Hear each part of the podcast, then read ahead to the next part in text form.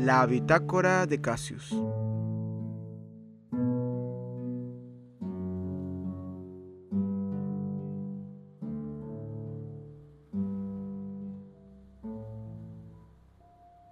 Saludos a todos.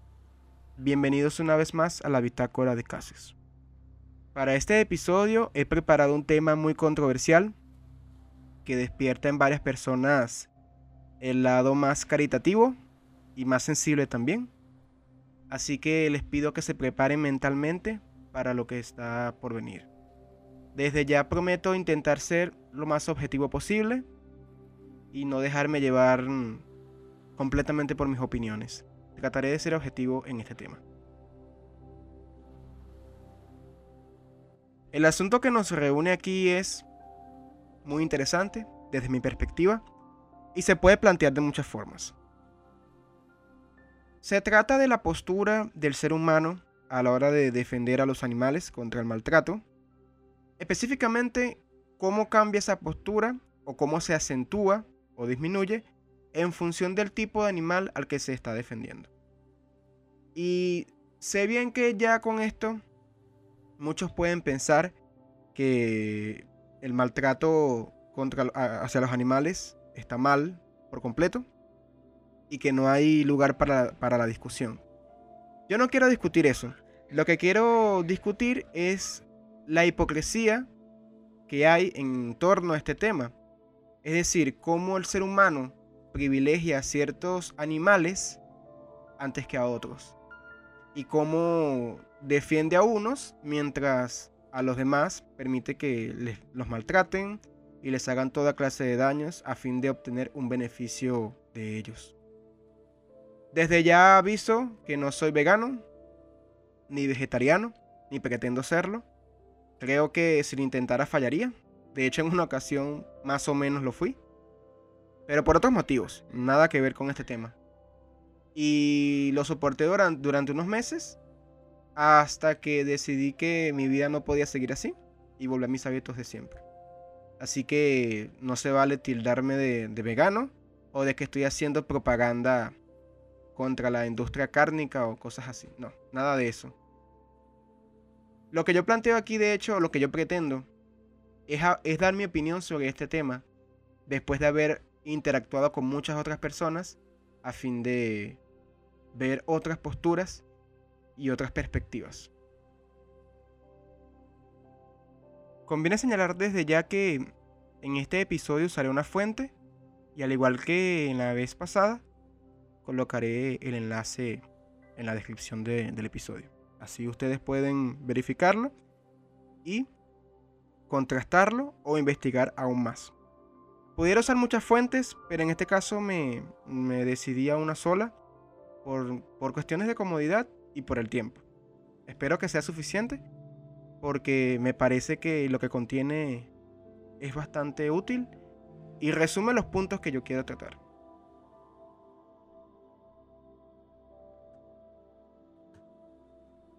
Antes de hacer el podcast, yo solicité en Facebook una ayuda porque buscaba hacer una encuesta. Una encuesta que me permitiera saber qué piensan las demás personas sobre este tema. En ese sentido, escogí cinco preguntas que resumen el tema. Las voy a leer una por una. La primera es, ¿qué es para ti una mascota? La segunda es, ¿Consideras que solo ciertos animales pueden llegar a ser mascotas o te parece que eso es relativo? La tercera, ¿qué opinas de comer carne? La cuarta, ¿piensas que es contradictorio defender a ciertos animales contra el maltrato al mismo tiempo que consumimos otros que experimentan situaciones idénticas durante toda su vida? Y la última, la cinco, ¿te generaría alguna emoción positiva o negativa ver cómo matan a los animales que luego comemos. Esas fueron las cinco preguntas y quiero agradecer a todos los que se tomaron la molestia de contestarlas. En serio que me ayudaron mucho. Fue un apoyo muy lindo de su parte y me sirvió. Me sirvió mucho. Me sirvió para entender qué opinan los demás y cómo es el tema desde los ojos de mis conocidos. Me gustaría poder hablar de todas las respuestas que, que me dieron, pero no podré. Sería mucho tiempo. Y la idea es abarcar todos los puntos posibles.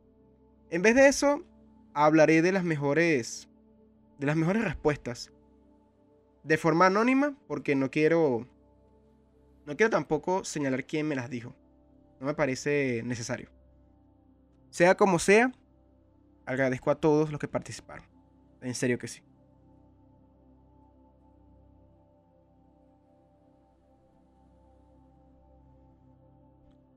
A continuación vamos a seguir una dinámica que he pensado o que se me ha hecho bastante interesante y práctica.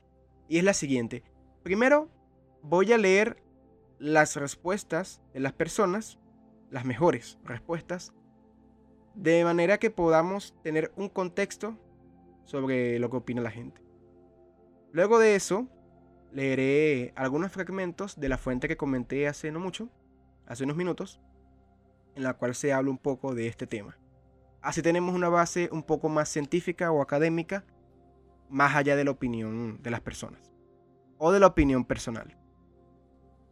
Y en última instancia, daré mis opiniones, o sea, lo que yo pienso.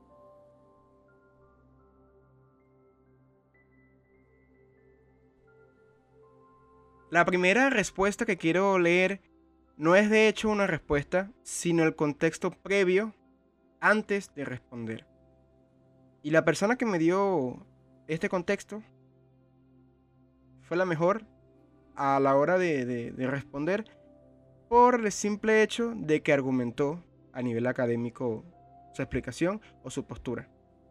Sea como sea, todos podemos, todos podemos pensar de una forma o de un modo, pero cuando defendemos eso con argumentos, y aún más cuando lo hacemos con argumentos académicos, la validez toma otro nivel. Y ya no es sencillamente una opinión movida o determinada por los sentimientos, sino que hay unos motivos un poco más fuertes detrás. Leo entonces. Concuerdo con el tema doble moral. Sin embargo, hay que destacar que nosotros somos seres vivos en una cadena de consumidores secundarios no somos productores. Por lo tanto, nuestra ingesta principal de proteínas depende de otros consumidores. La diversificación de animales silvestres es lo que llevó al humano a la domesticación de algunas especies hace millones de años, lo que hizo, o mejor dicho, ocasionó que algunas especies de mamíferos fuesen evolucionando conductualmente para ser domésticas. En este caso, perros, gatos y algunos roedores, entre otras especies. Este es un contexto muy interesante, y la persona señala lo de doble moral porque yo planteé, lógicamente, que se me hace un poco hipócrita o irónico la defensa de ciertos animales de forma exclusiva y la exclusión de otros. Y lo que plantea esta persona, este encuestado, es que ya de plano, ya a nivel biológico, tenemos una necesidad de proteína animal. Y él lo justifica con el hecho de que somos consumidores secundarios. No producimos, sino que nos alimentamos de otros que se alimentan a su vez de los que producen. Y comenta desde ya que ciertos animales han pasado a ser mascotas porque ha habido un proceso de domesticación con el paso del tiempo. Esto ya se adelanta un poco a lo que yo pregunté, pero sirve como un contexto perfecto para que entremos de lleno. Sigamos.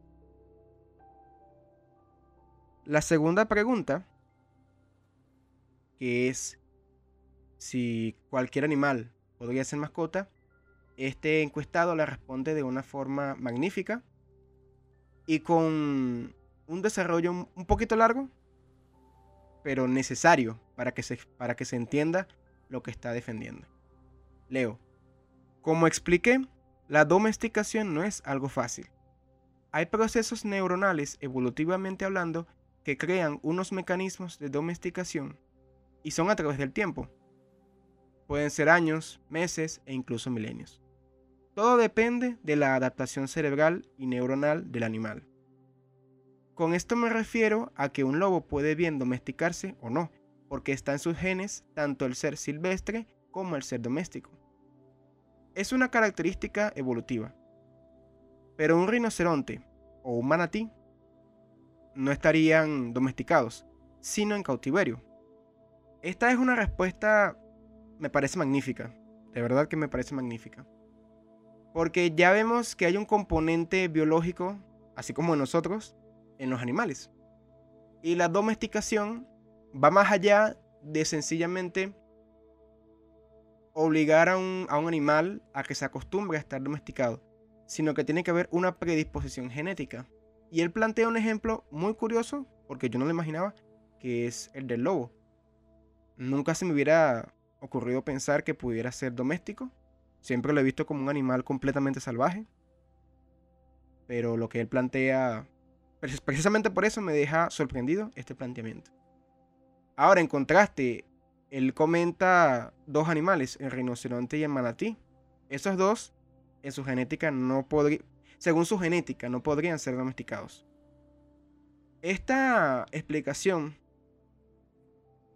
mm, va más allá de las otras que recibí, porque en los otros casos se debía más a lo que se puede pensar o a lo que se puede entender.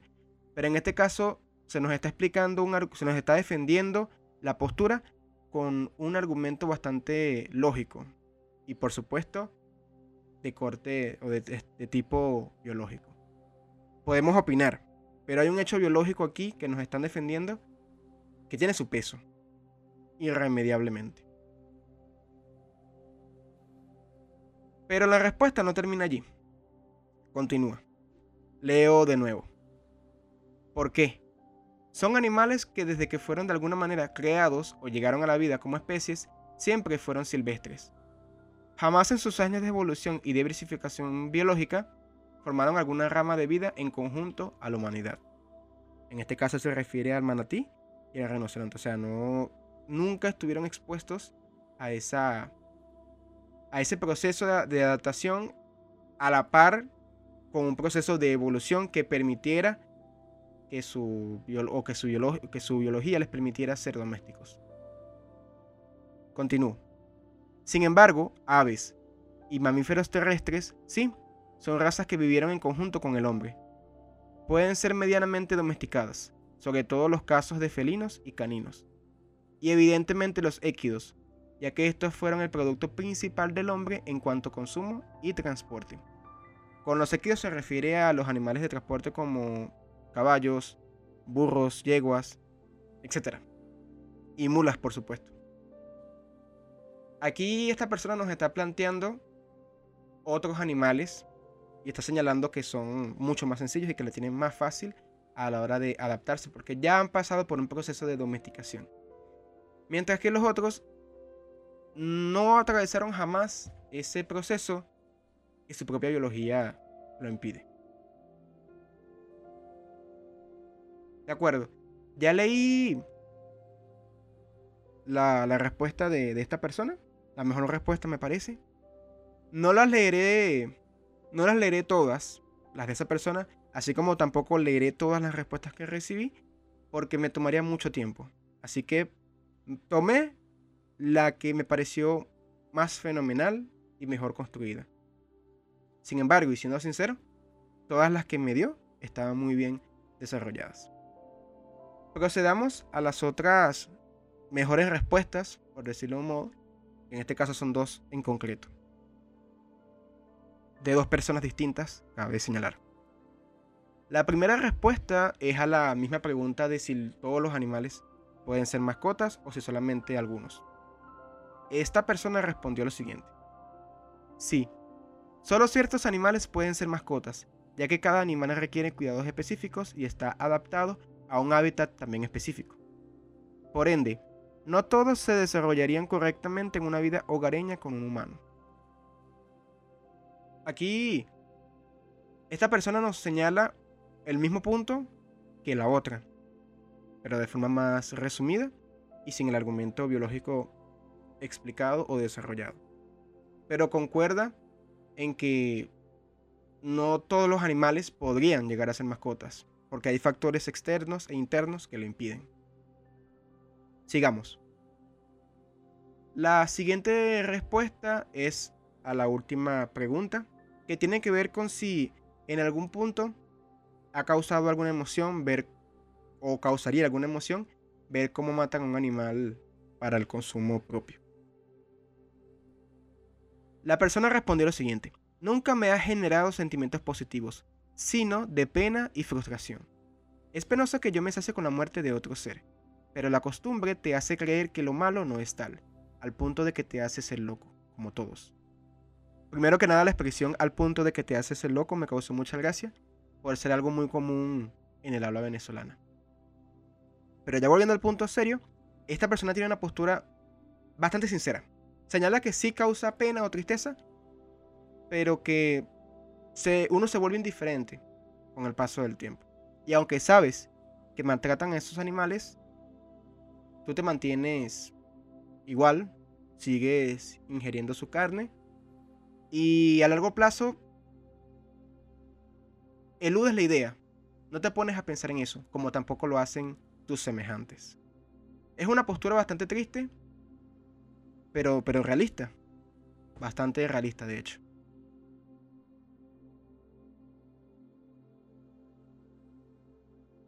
Por último, tenemos una conclusión a estas respuestas, así como al principio tuvimos una introducción. Esta persona me respondió todas las preguntas y lo hizo bastante bien. Y luego añadió una conclusión propia. O yo me la tomé como una conclusión propia espectacular. Y tiene que ver directamente con la pregunta número 1 y 2 y con la última. Procedo a leer. Los animales que consumimos y criamos como mascotas depende completamente de nuestra forma de ver el mundo. Y si no vemos más allá, por lo general se limita a nuestra cultura. Hay países en donde las vacas son salgadas y no se puede cocinar, mientras que en otros países los gatos son un alimento muy exquisito, mientras que en otros los leones son majestuosos y matarlos para consumirlos es abominable mientras que en otros esto mismo, o estos mismos, solo son una carne amarga y dura. Ya que para mí, el asesinato no es un maltrato siempre y cuando sea rápido, ya que se supone que no somos bestias y tenemos la capacidad de ahorrarle el sufrimiento a los animales que comemos mientras cumplimos el ciclo de la vida. Este encuestado plantea varias cosas. Primero, que hay un elemento cultural. Es decir, tener mascotas es, relativo también, más allá del factor biológico que nos impide domesticar ciertos animales. Él lo señala, hay lugares como la India, si no me equivoco, en donde una vaca es un animal que no se puede consumir. En otros, los gatos son consumidos.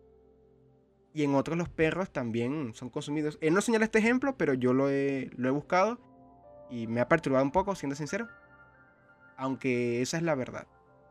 En Corea del Sur, al parecer, hay ciertas zonas donde se vende carne de perro, algo que a más de uno de aquí lo haría levantar las dos cejas, indignado, pero que no deja de ser algo relativo. Para ellos es normal, para nosotros es normal comer vacas, así que tenemos que debemos tomar en cuenta esos detalles. La cultura en la que nos hemos formado. Y eso es lo que él señala aquí y me parece que lo hace de una forma majestuosa. Y por último, él plantea que el maltrato, el asesinato del animal para consumirlo, no es malo en tanto no sea maltratado. Es decir, que se busque, se busque formas no se busque formas indoloras de asesinar al animal para su consumo. Sobre este punto quisiera señalar que otro encuestado me habló de leyes que hay para proteger a los animales que están en, en granjas y en zonas así. Yo estuve buscando y no encontré toda la información que quería. Pero sí algunos algunos aspectos, algunas leyes que han tenido lugar en mi país, Venezuela, y en Estados Unidos. Lo traigo a colación porque me parece que enlaza directamente con esto. Aquí se nos habla de procurar no maltratar al animal. Y esas leyes intentan eso mismo, regular la matanza. Siendo sincero, en un país como el mío, Venezuela, en el cual las leyes son violadas día a día, desde las leyes de tráfico hasta las leyes de tributación y todo lo que esté en medio, mm, no sería algo distinto, extraño o inusual descubrir que aún si hay estas leyes, las personas no las cumplen. Creo que para muchos tener tantos cuidados sería un gasto innecesario. Y como no hace falta estar tan pendiente, ya que no hay un estricto control acerca de, de, estas, de estos procesos, puede ocurrir que incluso violando las leyes no pase nada. No me sorprendería. Y los que sean venezolanos lo entenderán perfectamente. Aquí se puede decretar una ley en particular, pero eso no significa que sea cumplida o que vaya a ser cumplida. Por ende yo considero que el hecho de que haya leyes no cambia nada. Así como el hecho de que haya una ley contra el asesinato no impide los asesinatos, la ley contra el maltrato animal tampoco. Lo que podríamos hacer es tener un control más estricto para que los animales vivan en lugares más abiertos, con cuidados mayores.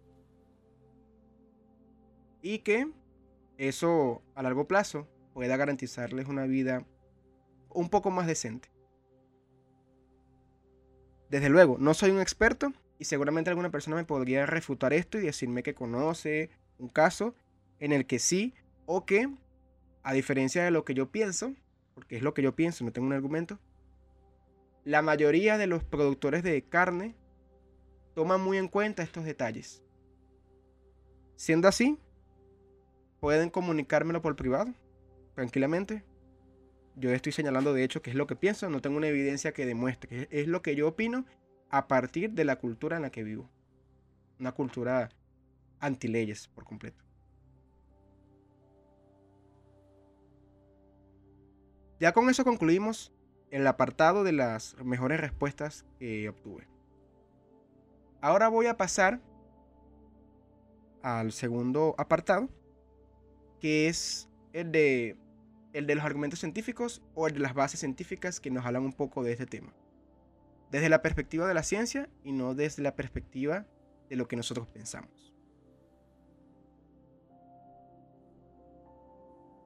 El artículo que voy a utilizar en este apartado lo encontré en el diario El País. Y se llama ¿Y si dejáramos de comer carne? Fue escrito por Pablo Linde, periodista de, El País.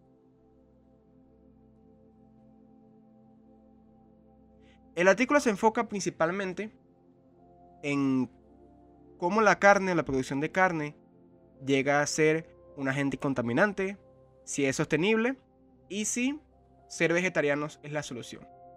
Este es el enfoque del artículo, pero en el texto en sí hay ciertas partes que se relacionan directamente o que sirven directamente a lo que yo estoy intentando defender en este episodio. Trataré de ser puntual, de leerlos rápidamente y de comentarlos sin enredarme de más. Vamos con la primera cita. Esta cita nos habla un poco acerca de la contaminación que ocasiona la proteína animal, es decir, la contaminación de la producción de carne. Leo. Hoy sigue constituyendo un elemento importante de la dieta de buena parte de la población, pero la ganadería es también un gran contaminante. Genera más del 14% de las emisiones de efecto invernadero causadas por el hombre según la Organización de las Naciones Unidas para la Alimentación.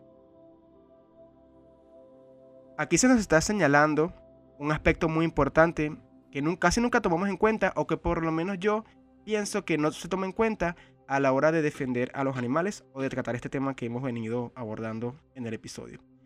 Normalmente las personas se, mueven a defender a los animales por el hecho del sufrimiento, por el hecho de la moral y todo eso. Pero ya hablar de la contaminación que supone la producción de tanta carne es otro nivel o es otro factor muy importante. Por eso lo quise incluir, porque nos permite ampliar un poco la perspectiva que hemos venido manejando y nos sirve para tomar en cuenta aspectos que también afectan o se verían afectados positiva o negativamente si tomáramos un cambio o si hiciéramos algo al respecto. La segunda cita se me hace tan interesante como la primera, y en este caso se nos habla acerca de la dieta vegana. Leo. Suponiendo que se solucionasen o al menos paliasen los problemas de la ganadería para el medio ambiente, queda el aspecto de la nutrición. ¿Es sano dejar de comer animales y sus derivados? Los nutricionistas Virginia Gómez y Aitor Sánchez coinciden. Podemos tener una dieta omnívora que sea saludable o no, al igual pasa con una vegetariana. La cita continúa, pero vamos a detener un momento aquí. Estos nutricionistas, nutricionistas, Virginia Gómez y Aitor Sánchez, hablan acerca de que una dieta vegetariana o vegana no tendría nada que envidiarle, en principio, a una dieta omnívora. Recordemos que los seres humanos somos omnívoros, no carnívoros, porque la carne no es nuestro único alimento. Quizá para algunos sea mejor o más delicioso, pero no es el único. Así que somos omnívoros. Ellos señalan que una dieta vegana puede ser tan buena como una omnívora. Ya con esto contextualizamos lo que van a decir a continuación. Sigo leyendo. Ningún alimento es imprescindible. Como las personas vegetarianas restringen ciertos grupos, carnes y pescado, además de lácteos y huevos en caso de los veganos, su dieta podría verse comprometida en algunos de los nutrientes de estos alimentos. La proteína, si hablamos de macronutrientes, y hierro, zinc, calcio, yodo y vitamina B12, sobre todo en veganos, en el caso de los micronutrientes. Pero insisto, una dieta vegetariana bien diseñada puede tener un aporte correcto de todos ellos, argumenta Sánchez. Argumenta Sánchez. Es decir, esto es lo que señala él. El otro autor, Gómez, dice lo siguiente. Los vegetarianos suelen estar bien informados en nutrición y saben cómo combinar proteínas de cereales y legumbres para obtener todos los aminoácidos necesarios o suplementar su alimentación en caso de carencias de los elementos anteriormente citados. Como vemos, aquí se sigue desarrollando la idea y me parece que de una forma espectacular.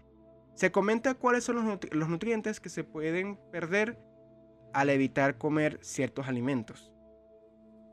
Eso es lo que señala Sánchez. Pero Gómez aporta otro punto de vista muy interesante y es que la diferencia entre los vegetarianos y la gente omnívora normal es que los vegetarianos suelen estar mejor informados en cuanto a su nutrición, porque saben que al dejar de consumir voluntariamente ciertos alimentos, necesitan suplementarlos con otra cosa. Mientras que las personas que comemos de todo, por llamarnos de un modo, sencillamente comemos. No nos importa si comer carne todos los días es bueno o malo. Asumimos que es bueno y que es malo dejar de comerla. Pero no seguimos una dieta o una fórmula alimenticia estricta y que de verdad nos pueda ser útil. Es interesante. Claro está, hay excepciones. Hay gente que es de los dos lados, de, que, sabe cómo comer bien, así como también hay gente que no sabe comer bien. Yo me incluyo en los segundos, porque como y ya. Pero me pareció un punto que hacía falta señalar y me, alegra mucho que Gómez lo haya comentado en esta parte. Continuamos.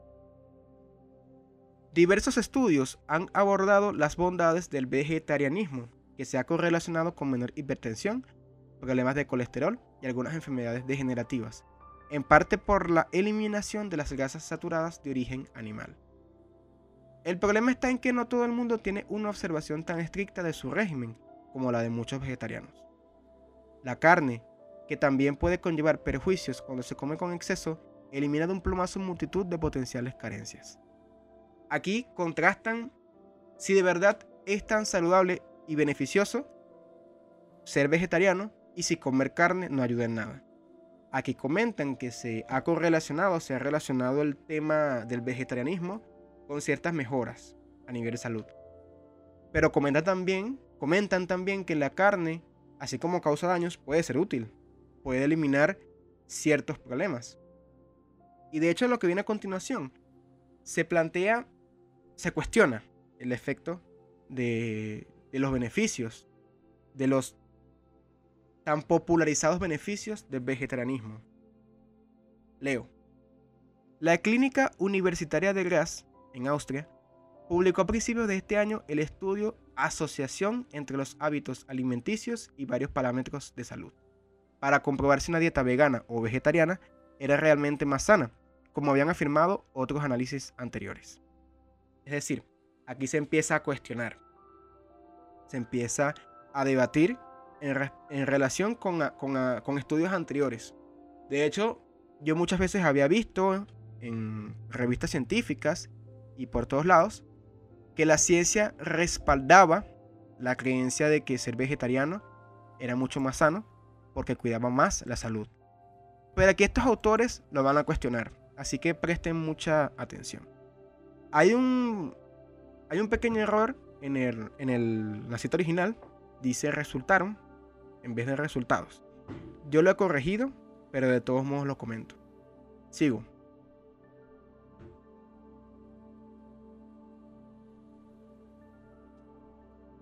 Los resultados mostraron lo contrario. Los vegetarianos presentaron más patologías alérgicas, cancerosas y cardiovasculares que los consumidores de carnes. De las 18 enfermedades crónicas que estudiaron, los vegetarianos enfermaban con más frecuencia en 14. Esto es interesante. Y de seguro que si alguna persona muy vegana, o vegana, porque sería complicado decir muy vegana, lee esto o escucha esto, sufrirá un infarto. Porque aquí ya están no solamente señalando que comer, carne no es tan malo, sino que además que los vegetarianos se enferman con mayor facilidad en, ciertas, en cuanto a ciertas enfermedades. Esto sería algo que provocaría un shock en más de uno. En todo caso, pueden echarle un vistazo al, estudio, asociación entre los hábitos alimenticios y varios parámetros de salud, y así pudieran ustedes, podrían ustedes comprobarlo por su propia cuenta. En cualquier caso, es una revelación sorprendente, no lo hubiera esperado. Y sí, Muchos me dirán que se pudiera hacer mil estudios más, que hay que contrastarlo con otras cosas, y yo lo entiendo. Pero hay que admitir también que ya el hecho de que un estudio publicado, porque esto no, no lo he sacado de ningún lugar extraño, sino de un portal que tiene la cita directa, entender que todo eso exista ya nos tiene que dar una idea de que quizá tantos mensajes o tanta propaganda sobre el vegetarianismo no es tan buena. Continuamos. Comer carne o no, insisten los nutricionistas consultados, no es bueno o malo per se. Lo que cuenta es el conjunto de la dieta. Sánchez explica, sin embargo, que las cantidades que consumimos no solo impactan por la presencia animal, sino por el desplazamiento de otros productos. Si comemos más carne, apartamos consecuentemente otros alimentos interesantes como el pescado o las legumbres. Ya aquí entramos al punto de si comer carne o no es bueno o malo. Porque seguramente, seguramente no. Muchos me dijeron que comer carne era una necesidad y hasta ahora visto que ni ser vegetariano es tan bueno ni comer carne es tan malo. Pero estos especialistas señalan con mucha puntualidad que el problema está más en la dieta completa y en que de nada sirve comer solamente carne y dejar todo lo demás a un lado. Por ende, más que pensar en si necesitamos comer carne, hay que preguntarnos mejor si la estamos comiendo de la forma correcta. Entonces tenemos que comer carne no nos hace, no nos va, no nos va a lastimar tanto como lo señala, como lo, como lo señalan algunos veganos. siempre y cuando la consumamos de forma inteligente y en complementación con otros alimentos. alimentos. Esto va para las personas que, dicen que sí, que hay que, comer carne, así que aunque duela ver animales muertos, debemos ingerirlos. Creo que con todo lo que hemos visto, queda claro que se podría vivir sin carne. Habría que suplementar la proteína, pero sí se puede. Solo que no deberíamos hacerlo simple y llanamente por vernos más sanos, sino movidos por algo más ético. Así que si hay alguien que quiere dejar de consumir carne porque le parece que es inhumano, si sabe complementar su alimentación, no perderá mucho. Pero que tampoco se vaya con la idea de que ya estará a salvo de muchas enfermedades, porque acabamos de ver que no. Por lo tanto, y aquí lo voy a conectar con el tema, aquí voy a conectar todo con el tema. Yo planteaba, o yo pregunté, si estaba bien defender a ciertos animales y no a otros. Y muchos me dijeron que defienden mascotas porque son mascotas, pero no podrían impedir que mataran a un animal de consumo como una vaca porque lo necesitamos. De acuerdo, vemos que hay un componente biológico que lo exige. En las mismas respuestas que comenté al principio, la mejor de todas, ya se señalaba. Y aquí lo hemos reforzado. Así pues, no podemos decir que es inhumano comer carne. Quizás sí, quizás sí haya habido un proceso evolutivo para que nos adaptáramos, pero no es inhumano y no es antinatural. Por consiguiente, si queremos estar sanos, no debemos dejar de comerla. De modo que impedir que 100 vacas mueran para ser consumidas no necesariamente es una buena idea. Al menos para lo que la alimentación necesita.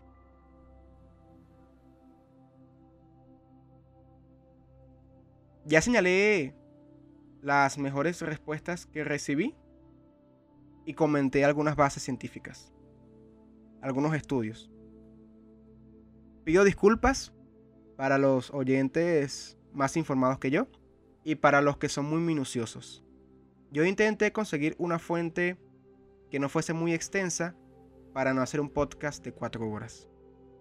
E intenté contrastarla para ver si era válida. Y esta es la que les dejo. Pueden buscar otras y pueden seguir buscando. Pero yo estoy seguro de que no encontrarán una que desmienta al 100% esta información. Quizá contraste, quizás aporte otros aspectos, pero seguramente coincidirá en muchas cosas.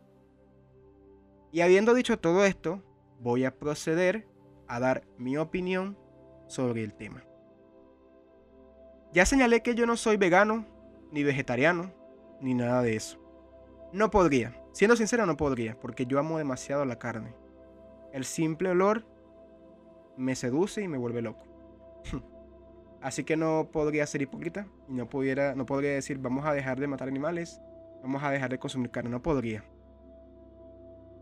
Y precisamente porque sé que no puedo, yo acepto que hay animales a los que sí defendería porque yo los considero mascotas. Gatos o perros, por ejemplo.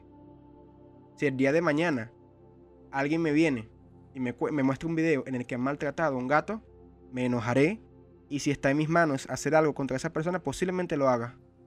Porque lo consideraré un maltrato. Debido a que son, es un animal que se me hace cercano, que me resulta familiar. Y me parece insólito el maltrato.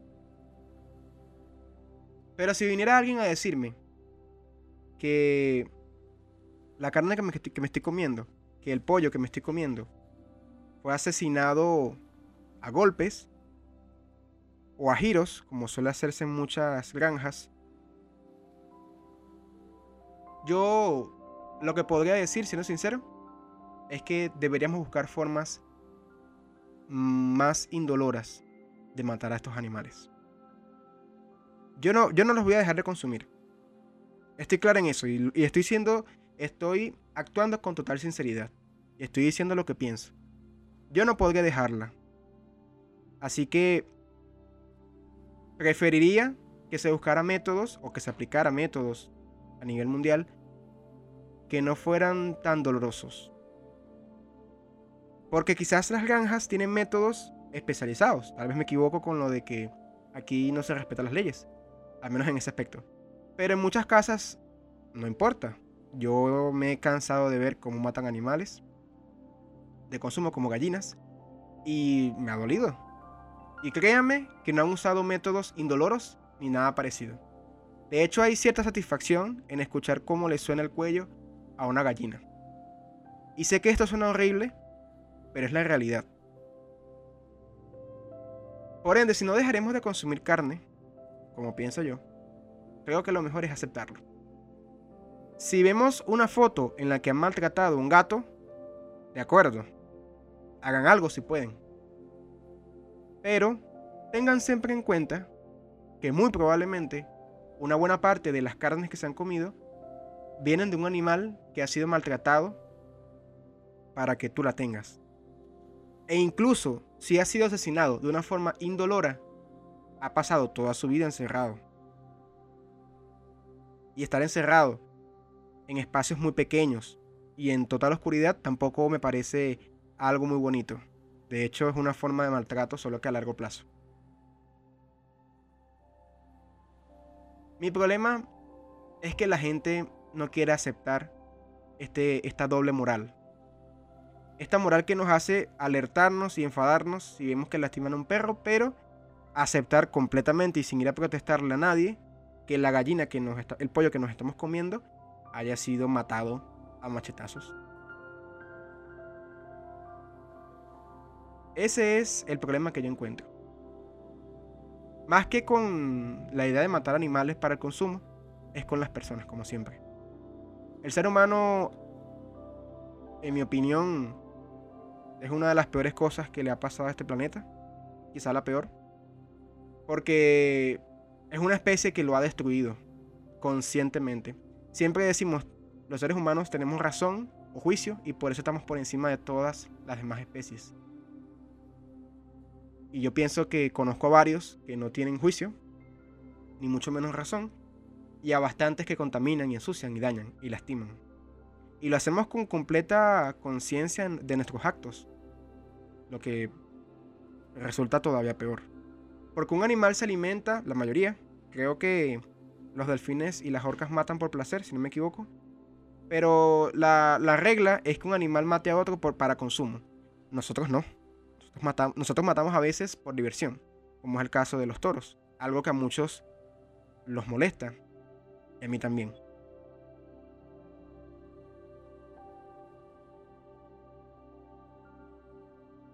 Yo planteo que seamos sinceros y honestos. Si priorizamos a algunos animales, yo no he visto a nadie protestando por una vaca o por un cerdo en mi vida. Y muchos podrían decirme que estamos en un país subdesarrollado, aquí a la mayoría de las personas no les interesa en lo más mínimo lo que pueda sentir un animal. Y esto no es Europa, donde sí se ha visto más movimientos contra el maltrato. Por ejemplo en España. De acuerdo, pero creo que ustedes estarán de acuerdo conmigo en que el maltrato o el subdesarrollo comienza con la mentalidad. Lo que nos separa de Europa, en buena medida, es la mentalidad que tenemos. Pero no me voy a detener en profundizar sobre este aspecto. Creo que tenemos que sincerarnos y admitir que sí priorizamos. Y reconocerlo. Porque la mayoría de los que yo conozco seguirán comiendo carne. Y si el día de mañana alguien lastima a su mascota, se enfadará y arremeterá, arremeterá contra esa persona. Pero no hará lo mismo por otros animales. Y es así. El maltrato animal no se debería reducir solamente a los perros y a los gatos. Pero como no vamos a dejar de consumirlos, al menos intentemos defender que mueran de formas indoloras. creo que es lo menos que podemos hacer por estos animales. Y aunque no cambia la relatividad de la domesticación de los animales, es decir, no cambia que prioricemos a los gatos porque los tenemos en la casa, sí es un cambio muy importante y que podría tener bastante repercusión. Ahora bien, me pueden decir que el hecho de que pensemos así no va a cambiar nada porque a los productores no les va a interesar. Está bien, pero yo lo digo más a nivel de las redes sociales, ya que protestamos por todo en los tiempos modernos, tomemos también en cuenta esto. No, no evitemos que maten vacas, al menos no aquí en Venezuela. Mas sí defendamos que se haga de una forma suave e indolora. Sin más que añadir, me parece que ya podemos ir concluyendo este episodio. Creo que fue más largo de lo que esperaba. Yo pensé que iba a tardar menos. Sin embargo, uno nunca puede saber cuánto, cuánto se va a extender.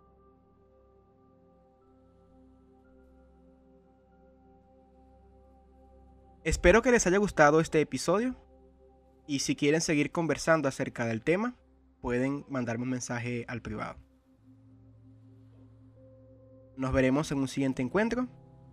Me despido de ustedes. Hasta luego.